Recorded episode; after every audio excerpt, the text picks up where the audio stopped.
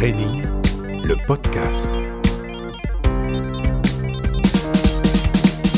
Bonjour, je suis Charlotte Namura et vous êtes les bienvenus dans Training, le podcast. Depuis la création de ce rendez-vous, j'ai envie de réunir deux athlètes déjà à la retraite et quitte à aller au bout de ce que j'aime, autant en profiter pour faire appel à deux femmes, sportives professionnelles, dont le parcours et le palmarès ont profondément marqué les amoureux de sport. Elles sont nées à un mois d'écart, en 1982, et elles ont toutes les deux fait de leur passion un métier. L'une et l'autre ont été récompensées d'une médaille d'argent aux Jeux Olympiques. Malia Metella au JO de 2004 en 50 mètres nage libre, Sarah Ouramoun sur le ring au JO de Rio 2016. Malia est la première guyanaise médaillée olympique. Sarah est la boxeuse française la plus médaillée. Ici, avec moi, elles vont se raconter, se trouver probablement des points communs à leur parcours, revenir sur leur carrière et nous dévoiler tous les aspects de la retraite sportive. Bienvenue Malia Metella. Merci. tu nous apprends des choses quand même, on savait Ne serait-ce que la naissance Oui. à un mois d'écart. Un mois d'écart. Bienvenue Sarah Ouramoun. Merci beaucoup. Vous êtes de quel signe toutes les deux du coup? Poisson. Verso. Ah, quelques petits mois près, mais c'est des bons signes, c'est des bons signes. Je suis poisson aussi, donc par contre j'ai un Ah. petit avantage sur le poisson. Merci d'avoir accepté cette invitation. Est-ce que vous vous connaissez toutes les deux? Est-ce que vous êtes déjà rencontrées Oui. Oui, oui, oui. Plusieurs déjà. fois. Ouais. Et euh, vous avez pu échanger déjà un petit peu sur vos métiers ou c'est un peu la première fois où vous pouvez euh, peut-être exposer vos carrières et ce que vous avez vécu? On n'a pas parlé profondément de nos métiers ou euh, de ce qu'on fait euh, vraiment en fait de la vie de tous les jours professionnellement. On parlait surtout de nos vies. On parle entre femmes, on parle beaucoup de nos vies, de ce que de ce qu'on fait au point au jour J. Mais euh, c'est vrai que profondément, on n'a pas creusé encore. Peut-être avec toi. qu'on va Ouais, ce sera l'occasion là de Ça va être l'occasion. vraiment d'aller un peu plus loin. Alors, avant d'aborder évidemment votre quotidien, vos plus beaux souvenirs dans vos carrières sportives, on va revenir aux origines, à votre enfance. Comment ça a commencé pour l'une et l'autre? Est-ce que vous étiez des enfants qui ont toujours baigné dans le sport? Sarah, est-ce que toi, tu avais envie d'en découdre à l'école dès le départ? Alors, pas du tout. Alors, je suis pas de, issue d'une famille de, de grands sportifs, mais par contre, ma mère croyait vraiment aux vertus éducatives du, du sport. C'était l'époque de David Douillet où elle entendait à la radio qu'il y avait des valeurs très positives, le respect, le courage et tout. Donc, on a tous euh, enfilé un kimono et moi, j'ai j'ai fait la première fois de- du sport à deux ans euh, dans, dans un dojo. Et, euh, et depuis, j'ai jamais arrêté. Donc, j'ai touché un peu à tout, beaucoup de, de sports de combat. J'ai fait un peu de natation, mais c'est pas pour moi. Pour quelle raison, monde. voilà. bah, enfin, je, je- j'aime bien, hein, je nage, mais je me voyais vraiment pas euh, euh, être au quotidien à la piscine. Et puis après, j'ai pas non plus le physique et la morphologie pour euh, pour être une, une grande nageuse. Donc ça, je l'ai je l'ai vite compris. Euh, et après, j'ai fait un peu de danse, euh, un peu de tout, quoi. Mais euh, Et beaucoup de sports de combat. euh, beaucoup de sports de combat, du judo, du taekwondo. Et puis après, je suis tombée amoureuse de la boxe. À et, quel âge euh, exactement À 16 ans. Ouais, donc c'est jeune encore. hein. Pour, pour le, la boxe, c'est euh, c'est assez jeune. C'est un sport à maturité tardive. Euh, donc 16 ans, c'est le bon âge. C'est c'est bien de, de toucher à d'autres sports avant d'arriver à la boxe, euh, parce que ça reste un sport quand même très très dur. Et euh, il faut pouvoir avoir déjà développé un peu de coordination, euh, d'au- d'autres compétences avant d'arriver euh, sur le ring. Et toi, Malia, t'es tombée vite dans la piscine? Je suis tombée vite dans la piscine parce qu'en fait, j'ai ma sœur, j'ai voulu faire la même chose que ma sœur. J'ai une grande sœur, 4 ans, mon aînée. Et euh, j'ai dit tout simple. Ma mère, déjà, elle s'était dit mes enfants, ils doivent savoir nager. Pour elle, c'était important. Elle avait vécu un traumatisme. Elle avait vu euh, son, son frère euh, commencer à se noyer. C'était mon grand-père qui est parti le rechercher. Et elle a dit, je veux pas que ça arrive à mes enfants. Donc, euh, ma sœur, d'abord, elle a fait différents sports. Ma mère lui a dit, hors de question, j'ai pas le temps de t'emmener à droite, à gauche pour les sports. Tu choisis. Elle a choisi la natation. Et euh, donc, ma mère qui m'a appris à nager. Et euh, ensuite, je lui ai dit, bon, bah, de toute manière, moi, je veux faire la même chose que ma grande sœur. hein. Je veux faire la natation. Donc, j'ai suivi. Ouais, c'est une belle histoire. Il y a une question de destin aussi là-dedans. Ouais. hein. Il y a quelque chose de très fort. Oui, il y a quelque chose de très Mais fort. ça t'a plu au-delà de ça? Ah oui, complètement. Ah oui, vite. mais, mais moi, il fallait m'engueuler, me tirer par les cheveux pour me sortir de l'eau. Mon entraîneur, à chaque fois, il la raconte, il dit, mais tu boudais parce que, en fait, je voyais ma sœur qui nageait encore. et moi, ma séance, elle était finie. Et je restais à l'échelle, dans l'eau, en boudant, en disant, non, j'ai pas fini. C'est génial, j'adore. T'aurais pu rester accroché au ring, hein, toi aussi. hein. Bah, c'est pareil, je traînais à la salle pendant des heures à la, à la fin de l'entraînement. Ouais, J'adorais ça aussi. Vous écoutez Training, le podcast. À quel moment vous avez commencé à prendre vos entraînements plus au sérieux que les autres euh, Est-ce que vous avez vite compris que cette passion, allait devenir un métier? Est-ce qu'il y a eu un déclic, Sarah? Alors pour moi, pas tout de suite. C'est-à-dire qu'au départ, c'était vraiment du plaisir, l'envie de, maîtriser un peu les, les techniques. Puis d'autant plus que c'était pas autorisé pour les femmes. Donc euh, je, je rêvais pas du tout de, de titre, je rêvais pas de monter sur un ring. Euh, en 99, donc moi j'ai commencé en 96, en 99 la fédération autorise les combats. Et là je me dis ah j'ai envie de tester, mais juste vraiment pour ressentir ce que ça faisait Mhm. de se retrouver euh, face à un adversaire, devant un public. Et euh, j'ai adoré ce moment-là. Et derrière, ça a suivi, c'est-à-dire qu'il y a eu l'équipe de France, il y a eu les premiers titres, mais au début, c'était vraiment juste du jeu. C'était euh, l'occasion pour moi de m'amuser, de monter sur un ring, de voilà, de passer un bon moment, mais sans vraiment me projeter, sans m'imaginer championne, sans, sans voir plus loin. Et puis, à un moment donné, je me suis rendu compte que bah, il y avait des victoires et que euh, bah, je pouvais peut-être aller encore plus loin. Et, euh, et là, j'ai eu envie de m'investir davantage. Et donc, j'ai commencé à prendre les entraînements un peu plus au sérieux, euh, regarder un peu plus ce qui se passait autour de moi pour, euh, pour pouvoir me nourrir et, euh, et grandir. Et toi, Amalia Ça a commencé à l'âge de Parce 12 que ans. la natation, c'est dur. C'est tôt, c'est très, Très tôt. dur on aussi. est, euh, ouais, on est. Il faut, faut dire, on, on voit déjà les petites qualités de du petit champion ou de la petite championne très tôt. Et euh, moi, c'était le médecin qui, a, qui en a parlé à mon président de club parce qu'en fait, mon président de club avait une pharmacie et le médecin du, du club était au-dessus et il lui, a dit euh, surveille cette nageuse, elle a des qualités énormes. Euh, en parlant de moi. et euh, bon, souvent les autres hein, qui Ouais, apportent un regard l'œil. différent. En fait. Tu te l'œil. rendais pas compte, toi? Pas du tout. Pas du tout. Et euh, à l'âge de 12 ans, on a complètement un peu chaviré quand je suis rentrée au collège. On a décidé de... Bah, ils ont ouvert une section sport-études pour moi. Pour toute, le- pour toute ma section au collège, de la sixième à la troisième. Donc, il y avait une classe collège, euh, une classe sport-études dans mon collège euh, avec d'autres nageurs et d'autres, d'autres élèves. Et c'est cette classe, on avait que cours le matin et une seule fois cours l'après-midi, c'était le côté, on va dire, art, art plastique. Mhm. Voilà. Et sinon, on avait cours que le matin. Exprès pour que je puisse m'entraîner le matin et l'après-midi, deux fois. Donc, on avait fait en sorte que hum, je nage très tôt le matin. Je me levais à 4 heures du matin. J'ai m'entraîné de 5 heures à 7 heures avant d'aller au collège qui était à 7 heures et demie. Et je finissais à midi et demi le collège et je retournais chez moi à manger et, euh, et je faisais mes devoirs et après j'allais me rentraîner. Ah, C'est un sacré rythme de vie. C'est impressionnant. C'est Ouais. vraiment Dès l'âge de impressionnant. 12 ans. Ouais, quand t'es au Donc collège. déjà à très 12 ans, j'étais déjà organisée. C'était pas ma mère qui me disait Malia, il faut préparer ton sac de piscine. C'était moi. Hmm. Je préparais mon sac de piscine, mes cours pour le lendemain. Je savais qu'il fallait que je prépare mes cours pour savoir quand il fallait que j'apprenne mes leçons.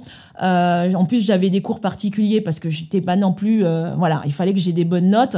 Et euh, donc oui, c'était moi. Il fallait que je sois organisée pour que me- quand mon entraîneur, c'est lui qui veut me chercher, qu'il klaxonnait à, 4, à 5 heures du matin et qu'il me dise Malia, il Là, faut il y a des- descendre des... escaliers. J'ai habité en HLM et faut aller, il faut aller t'entraîner. Donc ouais, le réveil c'était moi. C'était pas ma mère qui venait me réveiller. Non. Je pense qu'il y a des parents qui t'entendent là et qui Ouais, sont dans un rêve total. Moi, le mien, il se lève pas avant midi. Eh ben non, moi c'était à réveiller à 4 heures. Je promenais le chien, je descendais à la poubelle, préparais mes affaires, Wow. de préparer mes affaires pour aller à l'entraînement et ensuite on s'enchaînait le collège. Ouais. On veut Ouais. tous une Malia dans notre famille. à tous les parents qui nous écoutent, voilà, prenez, faites écouter ce podcast en tout cas. Training, le podcast. Vous pratiquez l'une et l'autre des sports euh, euh, très individuels où vous êtes vraiment dans votre bulle, euh, où votre mental est mis à rude épreuve? Comment vous avez travaillé votre mental à vos débuts? Est-ce que vous avez eu conscience que c'était un aspect extrêmement important euh, de votre carrière? Malia Euh, le mental, ça n'a pas été tout de suite. Je pense que je me suis forgé un mental au fur et à mesure de ma carrière et surtout même au début. Euh, j'ai euh, ensuite j'ai appris à être un peu plus forte au mental quand je suis arrivée à l'INSEP, parce que je suis arrivée à la 10 18 ans. On a tardé mon, mon départ de la, de la Guyane exprès parce que on voulait pas ce déchirement avec la famille. C'est très important de, de ne pas déchirer un, un enfant très tôt de, de sa famille, surtout s'il on sent qu'il est pas prêt. Il y en a des enfants qui peuvent être prêts à, à 13, 14 ans, euh, mais moi, ils ont préféré me garder et ils ont bien fait. Jusqu'à mes 18 ans, je suis partie à 18 ans, je suis allée à l'INSEP, euh, j'étais forte, j'étais prête. C'était surtout ça parce que ben j'avais aucune famille avec moi. Je partais toute seule. Ma mère, elle a dit je reste avec toi un mois pour voir si tu t'adaptes et après je rentre. Et ce qu'elle a fait, elle a vu, elle m'a dit tu t'es très bien adapté hein. Mais c'est très rare d'entendre ça, parce qu'on entend tellement de sportifs se séparer de leur famille Ouais. extrêmement jeunes. alors Surtout final- On est Ouais. nombreux à Ouais. partir Et de l'outre-mer. C'est souvent source d'échec, hein, Ouais. parce que c'est difficile. hein, C'est très trop difficile. tôt. En plus, on est très proche de la famille euh, tout le temps. On, on se voit tout le temps, le week-end beaucoup. euh, dans les Outre-mer, on est, on est vachement proche Mm. de la famille où euh, on a ce côté de lien familial, que ce soit les cousins, les tantes, les oncles. Et quand tu dois partir tout seul, c'est pas facile. Donc euh, moi, j'ai, j'étais prête. J'ai dit si je pars, je, je suis, je pars pour faire quelque chose, pas pour euh, dire que je suis partie en métropole. Donc euh, je suis partie. J'étais à l'INSEP. J'étais très bien. Je me suis très bien adaptée. J'ai pas eu ce problème avec le froid ou quoi que ce soit. Donc euh, le mental, il arrivait après. C'était les moments qui étaient un peu plus d'imprévu dans, dans mon sport. C'est quoi un imprévu? C'est quand j'arrive derrière un plot ou une compétition et que mon bonnet craque. Qu'est-ce que je fais? Est-ce que tu paniques? Tu te dis, j'ai rien, j'ai quoi, je fais quoi? En fait, non. Tu te dis, j'ai déjà préparé un bonnet, des lunettes, tu fais signe au juge arbitre, tu remets ton bonnet, tes lunettes, tranquille, tu fais ta course. Incroyable, j'aurais jamais Ouais, pensé moi que ça c'est pouvait pas être. quelque chose euh, que j'aurais imaginé. Donc, Ah oui, C'était c'est vrai qu'en fait le bonnet peut craquer comme Ah, on fait les lunettes ou peu importe. Comment Oui, ça se passe si ça, ouais. c'est- ça, ça arrive derrière ton plot et t'es Il derrière faut une une finale? solution à chaque il faut une chose et solution. de replier. Donc vous voyez assez souvent des fois des nageurs avec des petits sacs euh, arriver derrière leur plot. Ben, moi j'en avais un et je mettais toujours bonnet lunettes en double dans mon petit sac pour me dire si ça craque ben voilà je fais signe hop attendez je remets mon bonnet mes lunettes. C'est incroyable. Comment aussi tu peux travailler ton mental différemment Comment tu l'as travaillé, toi, ce mental?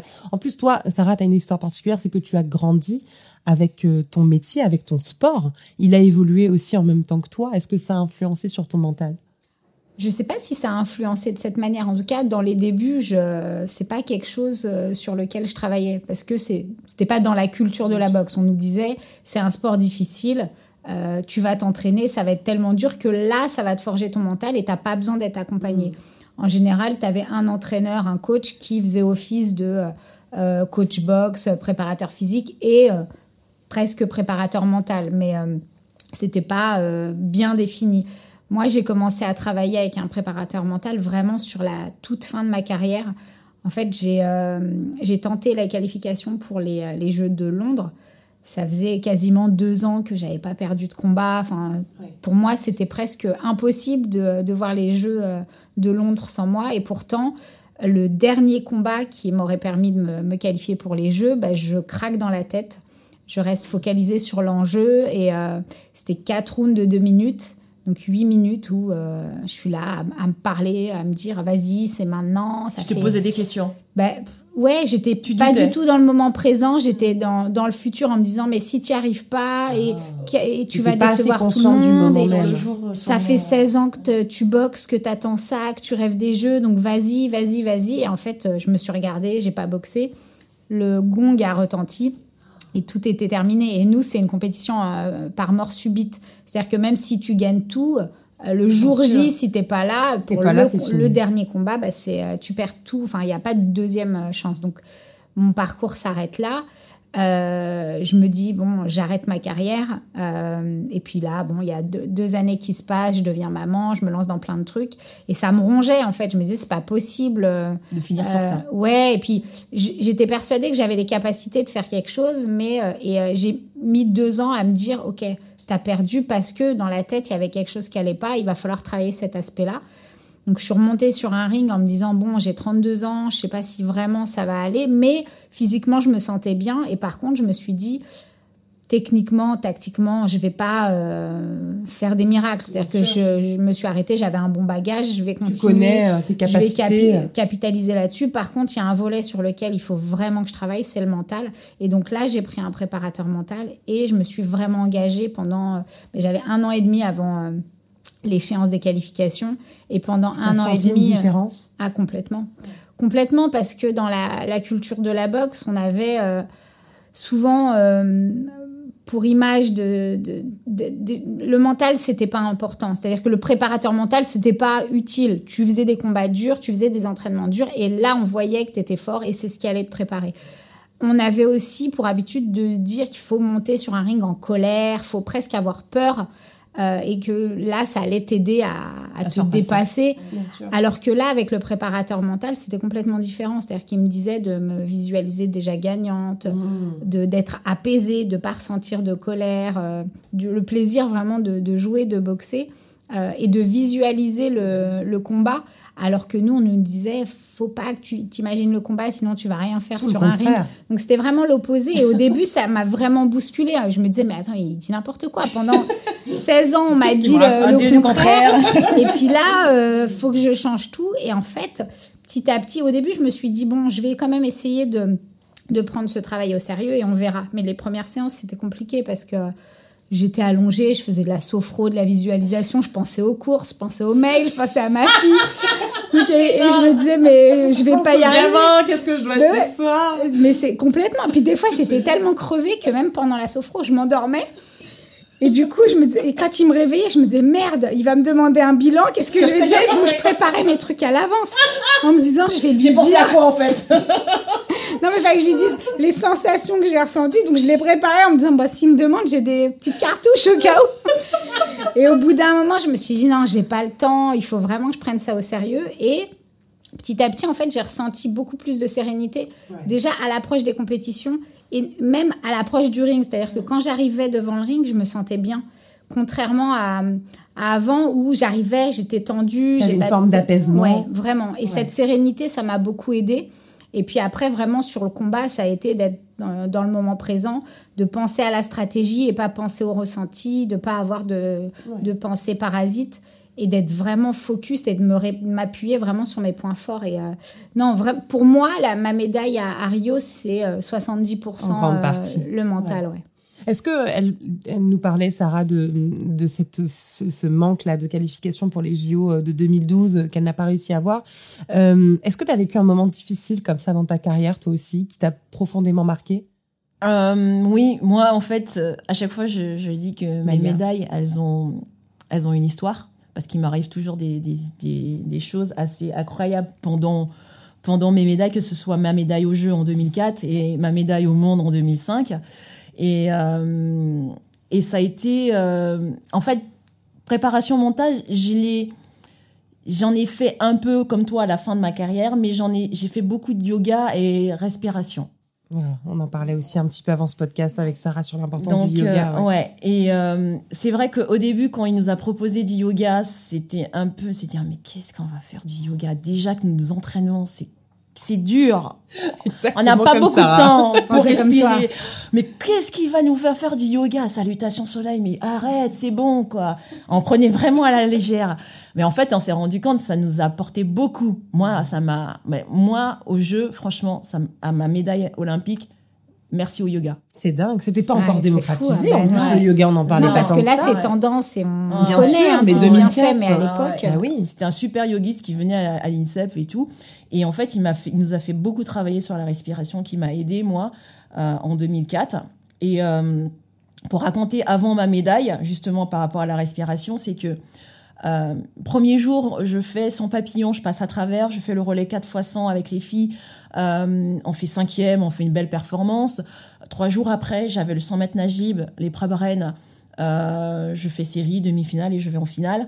Et dans les 25 derniers mètres, je décide de ne pas respirer du côté des, des nageuses du milieu du bassin. Moi, je suis dans le, dans le, bas, dans le bassin, euh, ligne extérieure. Donc, je dis, je me concentre sur ma nage. Je ne respire pas du côté des adversaires. Et je Et respire de l'autre côté. Exactement. Et ça, c'était une erreur. Et ça, quand je touche le mur et que je vois que je suis à 13 centièmes de la médaille de bronze, je fonds en larmes, mais des larmes de colère. Mais Parce que le fait de ne pas avoir regardé les adversaires, j'aurais pu me focaliser dessus et me dire, vas-y Malia, donne Merde, tout. c'est là que tu donne trop tout. seule en fait. Ah ouais, je me suis retrouvée seule face à moi-même, mais pas savoir où elles étaient, quoi. Et tu t'en es voulu à toi-même. suis- Ah oui, Qu'à toi-même. Ah oui, qu'à moi-même. Là, je me suis voulu qu'à moi-même. Et euh, donc, je, je dis aux journalistes, bon, ben, je, je vais faire ma récup, je reviens après. Parce que j'ai un profond respect pour les journalistes, parce que je sais qu'ils, quand même, ils font leur boulot, donc tu leur dois quand même un retour, quoi. Et quand je reviens, je fais l'interview, je leur dis, mais les filles, elles ont intérêt de s'accrocher pour le 50 Najib, parce que je, suis, je serai là. Ah ouais, et en fait, on me reg- les journalistes me regardaient de grands yeux me disant mais qu'est-ce qu'elle dit? Mais elle se rend compte ou quoi Elle chercher une médaille olympique? Je dis oui oui, je vais chercher une médaille Ça a été un olympique. vrai déclic en fait. Ah Finalement, ouais. cet échec Ah ouais ouais. Souvent, t'amène à ta médaille. Ah oui, complètement. Ah, complètement. Si je, je pense que peut-être que cet échec, j'aurais pas pu peut-être aller chercher ma médaille. J'avais une colère noire, mais pendant deux jours. Parce que en fait, il faut passer les séries, les demi-finales, et t'as encore le 48 lendemain. heures. 48 heures. Et alors comment avant. ça se passe? Et le jour où tu euh, arrives Le jour de ma finale, ben j'avais encore la rage. J'avais encore la rage parce que j'avais j'avais Laure qui avait fait trois médailles, Solène qui était ma coloc de chambre euh, dans l'appartement, elle avait fait sa médaille, ça faisait ses troisièmes jeux, elle s'est dit elle a- aller chercher une médaille. Je dis non moi aussi j'ai travaillé dur, Ouais. Voilà, j'ai bossé comme une malade. Pourquoi moi j'ai pas ma médaille? Euh, Je vais me donner les moyens et je suis la seule. Le dernier jour de la natation, je suis la seule nageuse de l'équipe de France. Il n'y a plus personne qui nage. Tout le monde a fini. Donc tout le monde fait du shopping. Tout le monde va, au, tout le monde va, tout le monde va en boîte toi, de nuit. Tout- et moi, je suis la seule. Mais je- tout ça me passait au-dessus de la tête. Je m'en foutais parce que je voulais ma médaille. Donc, mon travail respiratoire, je le faisais bien avant. Euh, J'avais ma musique, euh, voilà, tout le travail et tout. euh, et pour moi, c'était aller chercher une médaille. Dès que j'étais, je me suis, je me suis dit, je pousse sur ce plot, mais je vais aller chercher ma médaille. Dès que je touche le mur, il faut que je vois qu'il y ait au moins une médaille, médaille de bronze, peu importe, mais je veux une fichais, médaille. en fait, de Ouais. la couleur, mais tu voulais être sur le Et euh, je vais parler du côté du yoga qui m'a aidé, c'est que pendant ma course, je me suis posé une seule question. Et on m'a dit, oui, t'as le temps de te poser une question. Oui, j'ai le temps de me poser une question. Comment elle fait Comment Elle va tellement vite Et oui, parce que ça dure 20 24 secondes, 25 secondes. Et euh, ça a été en, en deux clics, hein, c'est en deux secondes. Et euh, je me suis dit, est-ce que j'ai besoin de respirer? C'est pas vrai. Ouais, Tout là, ouais. ouais. T'as Et été en apnée? Ouais, j'ai fait euh, mon 50 mètres, ma finale olympique. T'avais jamais ça. testé avant? J'avais jamais testé avant. C'est T'as testé hein. sur Ouais. ta finale Ouais, de 50 mètres nage Ouais. libre, Ouais. l'apnée. ouais. Et j'ai dit, mais j'ai plus rien à perdre. J'ai plus rien à Ah, perdre, il faut que j'y aille. Il faut que j'y aille. Et, et, et j'ai. Ça, c'est yoga. Et ça, c'est le yoga. Ah, complètement. Je pense que travailler des poumons, travailler la respiration, ça m'a beaucoup aidé. Et les- je me suis dit, ma force, c'était les, les 10 derniers mètres. 10 mètres avant le mur, j'étais septième. Incroyable. Ah ouais. Ouais. Incroyable. Et je me suis dit, mais là, c'est ma force, il faut que je donne tout, tout, tout. C'est tellement rapide, Ouais. 10 Ouais, mètres. 10 mètres, Ouais. c'est sur des courtes distances comme ouais. ça. Et tu. Et à Donc, quel euh, moment tu captes que t'es médaillé d'or? Alors, je prends un peu, un peu de temps. tu touches le mur. Le, en fait, le panneau Non, mais que non, même des choses. Non, non, t'entends plus rien. Bah, j'avais Inge qui venait crier parce qu'elle a, elle a vu qu'elle avait gagné, donc elle, venait d'être championne olympique encore. Et, et moi, je regarde le panneau parce que Ouais, il y a des panneaux à l'anglaise parce que des fois c'est le couloir, euh, la place, la place, le couloir. C'est Alors ça. je me dis, je regarde mon nom d'abord et puis après on verra après. trouble, oui, c'est c'est ça. Et en fait, je vois bien deux à côté de mon couloir et mon nom et tout. C'est incroyable. Et c'est là que je, je réalise que, que je suis Que deuxième. médaillée. Ouais. Que tu seras je, sur ce Je podium. serai sur le podium et que je repars avec ma médaille. Pour moi, c'était ma médaille d'or, quoi. C'est incroyable. Ouais. Évidemment, ouais, c'est la médaille la plus forte. Ah ouais. Quel souvenir tu gardes, toi, de ta médaille également, de ta médaille olympique? Bah, euh, comme Malia, un, un souvenir incroyable. hein. Euh, moi, je suis arrivée au, au- au jeu en me disant, je me fais plaisir euh, et je, je veux aucun regret. C'est-à-dire que je monte sur euh, chaque combat en me disant, je m'amuse, je donne tout, puisque de toutes les façons, je suis au jeu, c'était ce que je voulais, Euh, sans forcément me projeter sur, euh, sur un podium. Euh, c'était surtout de me dire, c'est la fin de ma carrière. Pour aller jusqu'à la finale, il faut quatre combats. J'essaye de d'aller le plus loin possible, mais sans sans trop projeter, Ouais. c'est-à-dire en vivant vraiment le, le combat au jour le jour, et puis si ça passe, tant mieux. Et à chaque fois, ça a été un plaisir incroyable, jusqu'à la finale, où, euh, où là, c'était euh, plein d'émotions euh, différentes, parce que c'est le dernier euh, combat, c'est le moment où on se dit, bon, tout le monde nous parlait de la petite mort du sportif, ou, je suis là, mais bon, ok, mais non, moi, je peux pas, enfin, c'est compliqué. Et puis après, tu as cette prise de conscience que c'est la dernière fois que tu passes entre les cordes du ring, que tu enfiles les gants, que tu entends le public. Tu savais que c'était ton dernier Moi, c'était prévu. Ah. C'était prévu. Je... Quand j'ai repris, je me suis dit, je- j'irai au, au jeu. Et puis, si j'arrive à décrocher une médaille, tant mieux. Mais je vais aller au jeu et ce sera la fin. Et tout le monde me disait, ouais, mais si jamais tu décroches une médaille, derrière, tu vas avoir des propositions, euh, notamment euh, pour passer pro. On va te proposer plein de contrats, ce qui est vrai. Mais t'en avais pas envie. Mais j'en avais pas envie. Ouais. Mon objectif, c'était d'aller au jeu. Et je savais là, que vraiment, ce euh, combat-là, dans ta tête, Ah, c'était je le sais que c'est le dernier. Ouais. Et je me disais, il faut que je savoure chaque seconde parce que ce sera la fin. Donc c'était ouais plein plein d'émotions. La joie d'être allée au bout, un peu de tristesse parce que c'est une médaille d'argent et je suis passée de en fait, il y, a, il y a quatre rounds, c'est 2-2 et ça a été au préférentiel. Donc jusqu'à la dernière seconde, euh, j'y crois. Euh, et puis après, la peur. Mais ça n'a pas duré longtemps, cette peur, euh, cette petite mort et tout, parce que en fait, derrière, j'avais plein de projets, j'avais ma fille, il y avait plein de choses. Mais voilà, j'ai eu quand même ce petit truc de me dire, je me suis levée tous les jours pendant 20 ans euh, en pensant boxe, en rêvant euh, de, mm. de, jeux, en rêvant de médailles. Et puis là, on se demande si bah, il va y avoir d'autres passions, d'autres plaisirs. Mm. Et puis il y a aussi ce rapport au corps qui est un peu particulier. Ça vient pas tout de suite. J'ai pas tout de suite pensé à, à, un corps qui se décline, qui devient moins, moins fort et tout. Mais il y a quand même tout, tout plein de choses qui se passent dans la tête. Euh, et puis finalement, je me suis vite, je suis rentrée en France et après, il y a eu plein de projets. Tu te fais embarquer dans plein de trucs et il n'y a pas de mort, quoi, en fait. c'est une nouvelle vie, quoi. ça nous fait vraiment passer à la transition sur, sur cette après-carrière. Comment toi, tu as pris la décision d'arrêter également? Euh, Moi, je alors moi, j'ai arrêté en 2009. J'ai arrêté en 2009, et, mais je savais en 2006, je commençais à me questionner, à, je commençais à ne plus avoir de plaisir ah. à m'entraîner. Hmm. Ça commençait à aller à l'entraînement en entraînant les pieds. Et là, ça devient un peu plus compliqué, la motivation et tout ça. 2009, euh, quand ça arrive les championnats du monde, je l'ai même dit euh, aux journalistes qui s'attendaient pas. Je dis c'est bon, je pense que c'est vraiment ma dernière compétition. Pendant la compétition, tu te dis ça déjà? Ouais. Pour moi, j'avais passé un cap et euh, et j'avais envie d'autre chose. J'avais, je, j'étais plus dedans. J'avais tout fait. J'ai eu plus que ce que je m'attends. Je pourrais, j'aurais pu m'attendre médaille olympique, médaille au monde, euh, cinq fois championne d'Europe. Et s'il n'y a plus de plaisir Il n'y a plus de plaisir. Et j'ai pris des vacances. Ma, ma mère me regardait après le championnat du monde. Elle me dit il faut que tu partes en vacances parce que tu vas me faire une dépression. J'ai fait OK. Je suis partie en vacances avec une pote. Et, euh, et quand je suis revenue, j'ai pris du temps à réfléchir. Et euh, plus du tout de motivation à, aller à la piscine. je, tu as laissé complètement la piscine de Complètement. J'étais arrivée au dégoût. Ça, arrive, ça a duré combien de temps à peu près ce dégoût? À longtemps, plus de trois ans. plus de trois ans sans mettre les pieds. Ouais, je ne pouvais pas aller, je pouvais plus aller voir euh, mon frère nager en compétition. je, je, regardais juste sa course à la télé et je changeais de chaîne. C'est incroyable. Comment, comment, comment, on l'explique ça? C'est que c'est ras-le-bol, le ras-le-bol. La, natation, c'est un sport très ingrat. Euh, on est tellement dedans et on en parlait avec avec Sarah où tu as la tête dans l'eau, tu parles avec personne. Tu en chies, comme on dit, on en chie dans les autres sports, mais on, en chie. Et, euh, les seuls qui nous, qui nous bousculent quand l'entraîneur le voit pas, ce sont les camarades d'entraînement. On, dit assez souvent que la natation, c'est un sport individuel, c'est un sport co. Les copains, c'est eux qui te boostent quand tu as mal. Quand tu pleures dans tes lunettes, ce sont les copains qui sont là. Donc, euh, c'est. Euh, c'est assez difficile de, de, le montrer parce que ben, les gens te voient dans un couloir toute seule à une compétition, mais euh, non, à l'entraînement, euh, il y a besoin des autres. Besoin des autres. S'ils sont pas là, euh, c'est dur de tenir un entraînement.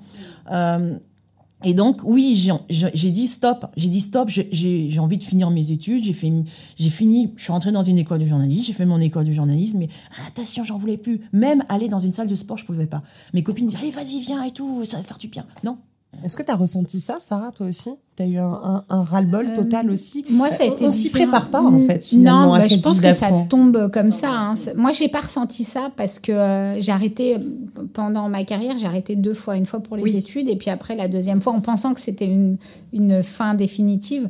Et du coup, à chaque fois que je suis revenue, j'ai retrouvé vraiment le plaisir des débuts. C'était assez drôle de me dire, euh, je reviens j'ai le bagage technique et l'expérience que j'ai laissé quand j'ai arrêté, mais euh, je redécouvrais mon corps, je sentais les, progrès parce que je, je repartais de presque à zéro. Hein. Le corps est très très ingrat hein. dès qu'on arrête le sport. ah oui. Donc euh, faire attention, ça c'est un, c'est un conseil. Hein. Franchement, si on veut leur, dire, vous arrêtez le sport de haut niveau, ok, mais la nourriture c'est plus pareil. on peut absolument plus ah manger de la même ah manière. Ah, bah non. Ah non. Et puis le corps, enfin le corps n'oublie pas, mais par contre on, perd vraiment physiquement. Mhm. Et du coup, quand je revenais, les deux fois où je suis revenue, le, on voit la progression. Ce qu'on voit plus vraiment quand on est à très haut niveau parce que euh, voilà, on est tellement performant qu'à un moment on, on se voit plus progresser.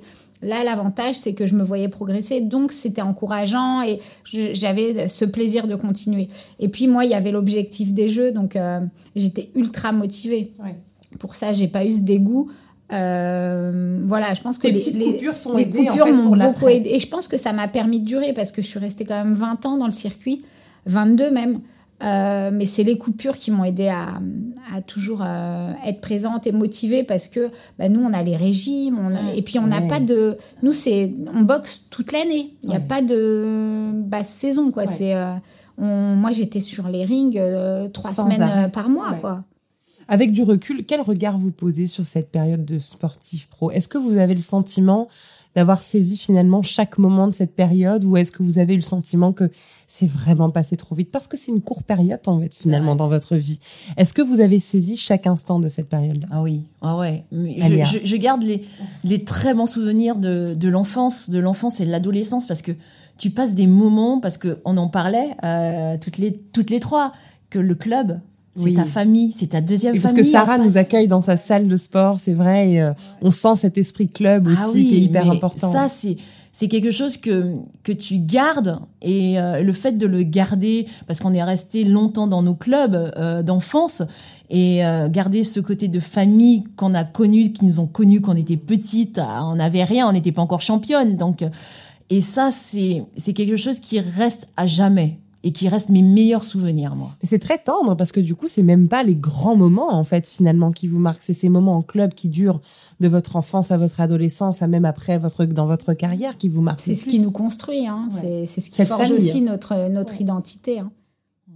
Euh, entre votre génération et la nouvelle, quelle technique d'entraînement on a perdu? Mais est- est-ce qu'il y a des choses qui vous ont manqué, euh, qui sont présentes aujourd'hui, que vous remarquez maintenant parce que vous fréquentez aussi encore des sportifs professionnels euh, Ou est-ce que maintenant il y a des choses qui ont été perdues? Est-ce qu'il y a des choses authentiques que vous avez connues, vous, à votre époque, qui aujourd'hui sont perdues? Ouais. Quand je regarde, quand je regarde la- la- le calendrier de, de mon frère, la saison sportive, bah, je vois plus ces stages en altitude que nous on faisait. Hmm. Ça Et s'est ça, perdu, ça, un s'est perdu.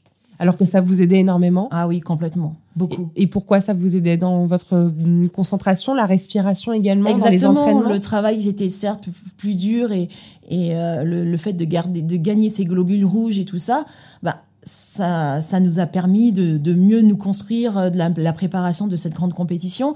Et, et là, j'en vois plus. Il y a encore, euh, heureusement, il y a, il y a les- la team de, de Philippe Lucas qui, qui le fait encore, qui partent à Sierra Nevada euh, ou autre, mais très très peu Ouais, de. c'est vrai, l'équipe de... France aussi de, de foot le faisait euh, régulièrement, mais je Et crois ça, que c'est beaucoup, moins. Et Ouais. c'est dommage parce que ça, c'était un gain, Ouais. mais incroyable pour le sportif. Tu as, tu as aussi euh, remarqué des changements entre cette nouvelle génération et, et la Nous, vôtre? oui, beaucoup de changements, mais en même temps, pour les femmes, c'est euh, une pratique qui est quand même Mm. assez récente puisque c'est de 99.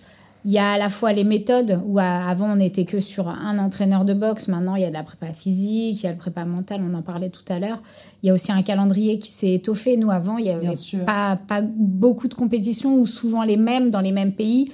Euh, là, ça s'est vraiment diversifié. Et puis, on n'avait pas toutes les compétitions pour les jeunes. Là, il y a des nouveaux championnats d'Europe, du monde pour les moins de 22 ans. Moi, à mon époque, on, avait un championnat du monde. Et moi, je me rappelle que quand euh, j'ai parti, j'avais 16 ans, j'étais obligée de, passer, d'être surclassée en âge pour participer au, championnat parce que euh, on n'avait pas de, compétition comme ça adaptée aux plus jeunes. Il y avait trop peu de participantes. Après, en ce qui concerne les pertes, c'est pas forcément sur euh, sur l'entraînement parce que ça s'est enrichi. Il y a eu voilà, il y, a des, il y a eu des médailles aussi chez les filles, donc ça a permis d'avoir beaucoup plus de budget, de la reconnaissance, un, un peu plus de visibilité. On est- on n'en est pas encore là. Euh, Il y a aussi un sujet qui, qui est abordé, c'est notamment les, les règles et tout ça. Avant, c'était tabou. C'est-à-dire que nous, même sur la poitrine. bah, Sur on- les règles, ouais, nous, quand on, est- évidemment. on avait nos règles, on, avait, on prenait un kilo, bah, on arrivait en stage, on, on nous disait c'est pas mon problème, fallait que tu perdes un kilo de plus avant. Je disais mais moi je peux pas, faut que je me Mhm. Bien coupe une jambe. Si je dois perdre un kilo de plus, on était. euh, Même toi, donc- Malia, en piscine, ça a dû être un sujet hyper tabou pendant longtemps aussi. Ouais. euh, alors moi, je me suis construite toute seule parce qu'on on parlait même pas. euh, je l'ai un peu appris avec ma sœur puisqu'on en a, Oui, on en a en eu la fait, famille, elle en faisait. Et, et, et ensuite, euh, moi, j'ai- su ensuite, très tard, que les filles, elles faisaient en sorte de retarder leurs règles en prenant la pilule pour, pour pas les avoir. Moi, pas du tout. alors, alors, moi, pas du tout. Ah ben moi je trouve c'était naturel et j'avais mes règles je les ai Tu pendant la t'inquiétais pas compète de ça, ouais. je m'inquiétais pas c'était pas c'était pas un problème que je les ai Ouais. pendant la compète j'étais habituée depuis petite de les avoir T'en faisais je- pas un tabou dans ta non, carrière, en fait. pas du tout, pas du tout. Et, euh, et j'avais eu de la chance où je ne souffrais pas, j'avais pas des douleurs. Il y en a des nanas, elles souffrent Bien beaucoup. sûr, bien sûr. Et ça, j'ai eu de la chance où je ne souffrais pas beaucoup. Je, je pouvais passer, euh, je prends un anti-inflammatoire et ça passait, quoi, les douleurs euh, du Ouais. vent. Mais non, moi, j'ai eu, de la chance où j'ai, pas eu ce problème où euh, on me dit, euh, faut prolonger la pilule, comme ça tu les auras Oui, pas. Non, ah Oui, mais maintenant, en plus, on s'intéresse plus, Plus, vraiment à, à ouais. ce rapport à, à la performance. Ouais, qu'est-ce qu'on fait? Est-ce qu'on prolonge la pilule? Est-ce qu'on accepte que ça, Ça- que ça ça- reste naturel? Mais comment on, se- on- Comment on on fait? fait sa programmation d'entraînement pour optimiser? Donc tout ça, on n'avait pas ça à Mm. l'époque. Aujourd'hui, ça commence à, À se faire un peu plus. Et puis après, dans les pertes, j'ai envie de dire, c'est pas forcément dans les techniques d'entraînement ou dans tout l'accompagnement.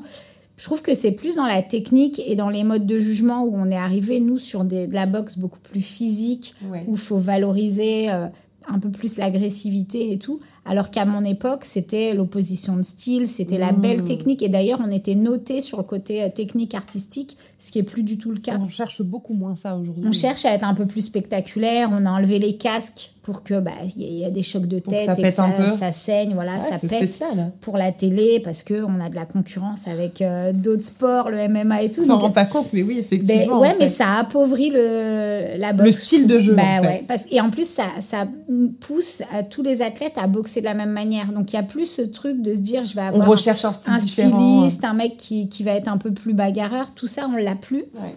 et c'est bien dommage je trouve.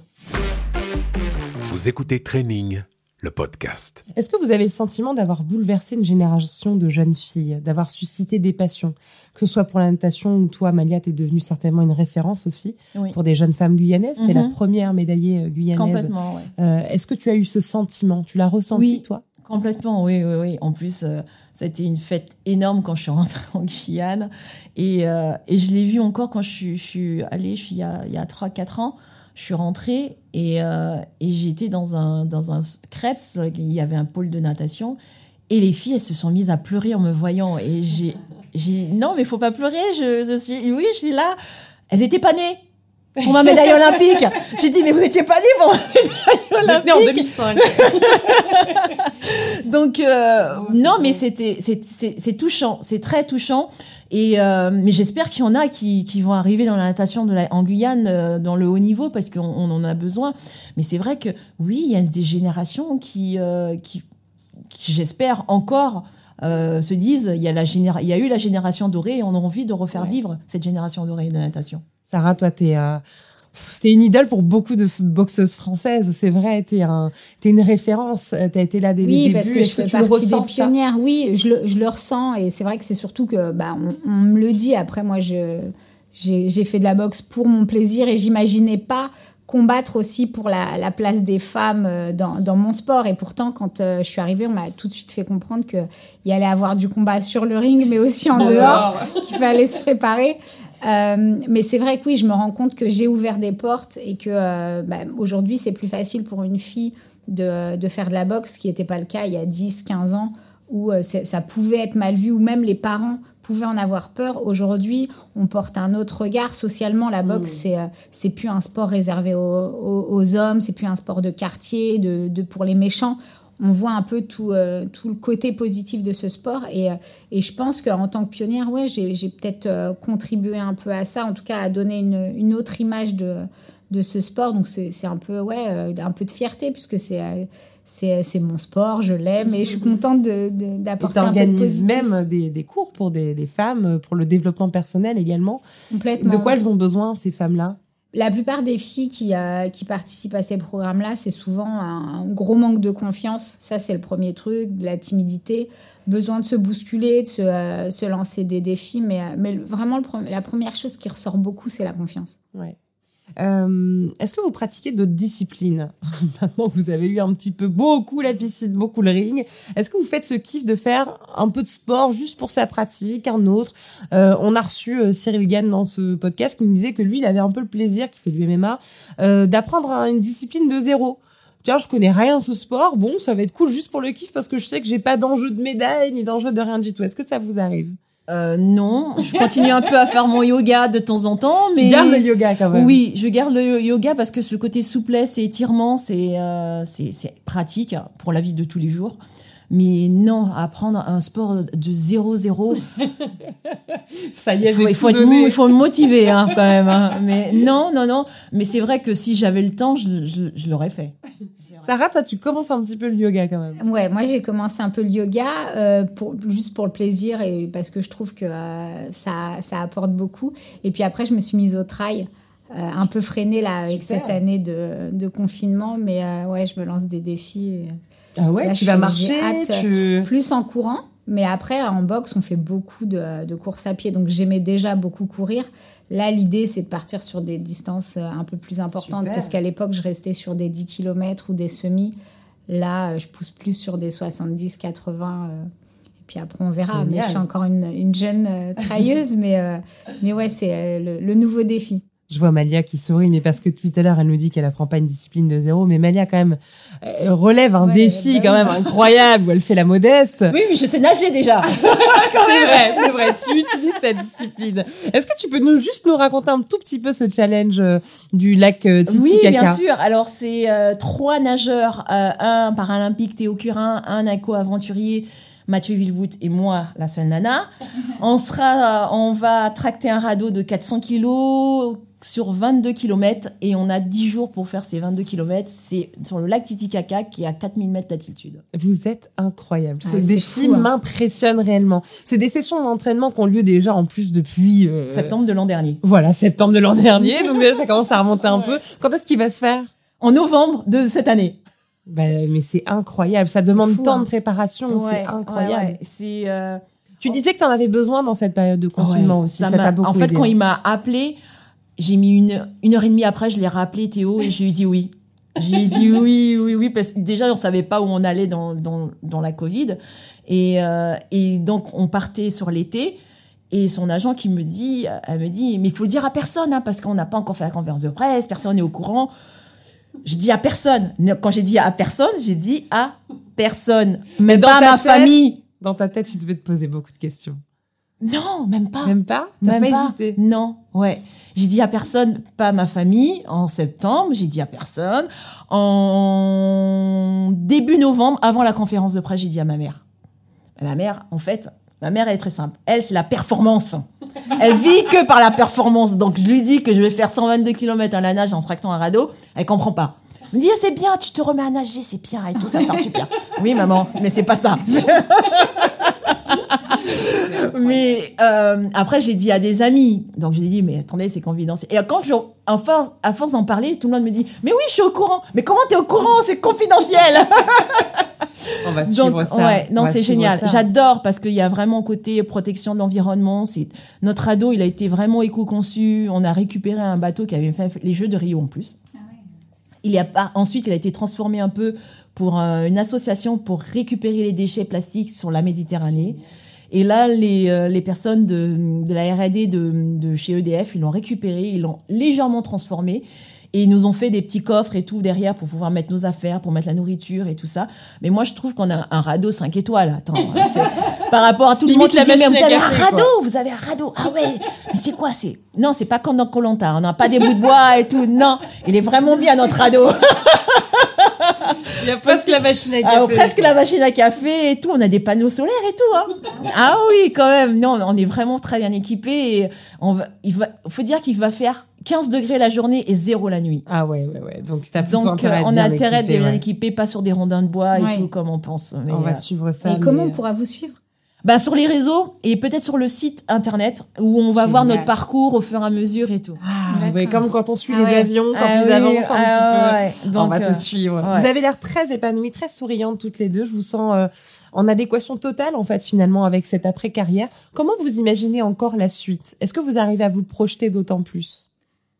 Sarah Moi, j'arrive pas à me projeter parce que je me rends compte qu'il y a à chaque fois des belles surprises, des belles opportunités, des choses que j'imaginais pas forcément. Mais euh, là où euh, je suis heureuse et fière, c'est que j'ose saisir ces opportunités. Donc, euh, je suis persuadée qu'il va y avoir encore plein d'autres surprises. Enfin, je me prive de rien. Tu ne t'interdis rien. Tu marches au cœur, beaucoup Exactement. aussi, à l'in- à l'intuition. Et toi, Mania Euh, moi, avec ce qui se passe en ce moment, c'est très compliqué de se dire, euh, on va, je prévois ça, je prévois ça. Non. Vous vous seriez imaginé dans cette période Covid, en, en tant que sportif pro, à devoir reporter des jeux et tout, ça aurait été Ça, extrêmement compliqué. Hein. Ouais, ça aurait été dur. Et euh, je pense que c'est pareil, là, les Jeux de, de Tokyo, avec l'ambiance qu'il y a eu, euh, enfin, toute la complexité. J'aurais été triste de vivre euh, ces Jeux-là, parce que moi, j'ai fait qu'une seule Olympiade et je suis quand même assez chanceuse d'avoir monde. ouais, pu faire euh, ceux de Rio. Parce que là, je- ça manquait quand même de- d'émotion. Hein. On, on- on fait du sport aussi pour ça, pour, pour partager toutes ces belles émotions. Et euh, ouais, c'était une période, je pense, pas facile. Et d'ailleurs, il y a beaucoup de sportifs qui en ont souffert. hein. Ouais, Ouais, énormément. ouais, ouais. Et comme je pense aussi aux sportifs qui n'ont pas pu faire les jeux parce qu'ils ont eu, ils sont passés, ils ont attrapé la Covid, donc ils ont perdu de la force, la de, de, de la respiration, en fait, de l'oxygène au niveau des poumons. Donc il y, a eu beaucoup de sportifs, on se rend pas compte, qui ont dû arrêter avant les jeux. Bien ils se sont dit, on arrête, j'arrête parce que j'ai, hein, il y a eu sûr. des séquelles. Et, euh, et les sportifs qui ont été aux jeux et c'est vrai de faire son sport sans public, Ouais, sans famille c'est très très dur parce que tu te dis peut-être c'est mes seuls jeux ou, ou ça et tu t'es préparé 5 ans, pas 4 ans mais 5 ans et, euh, et c'est dur parce que t'as pas la, même- les mêmes émotions et, et le même ressenti. Et toi, tu as beaucoup de mal aussi dans cet après-carrière, à te projeter même avec ce... Oui, Avec ce c'est très, c'est très, c'est très difficile de se dire euh, l'année prochaine je, je veux atteindre ceci, cela. Pour le moment, moi, c'est le défi. Pour le moment, c'est le défi dans Euh, deux mois. C'est déjà une belle projection. C'est déjà une belle projection et euh, j'espère passer un beau message aussi à, à tout le monde et, et leur faire passer un, un bon moment parce que c'est pas facile en ce moment pour tout le monde. Tout le monde va rentrer et, euh, et c'est vrai que là, on croise juste les doigts pour que ça aille mieux, surtout. Euh, merci à toutes les deux pour euh, cet échange absolument passionnant. Vous Merci êtes euh. Merci. deux femmes exemplaires, vraiment des véritables emblèmes de détermination, de force, et ce pour euh, pour toute une génération, l'ancienne, la nouvelle, même pour moi, ça me donne encore envie, encore plus d'aller au sport, même si j'y vais pas beaucoup. je vous remercie vraiment d'avoir été là, plaisir. Maya, Merci. Sarah. Je vous souhaite une très belle journée, une très belle soirée, où que vous soyez. On vous dit à très vite dans Training le podcast.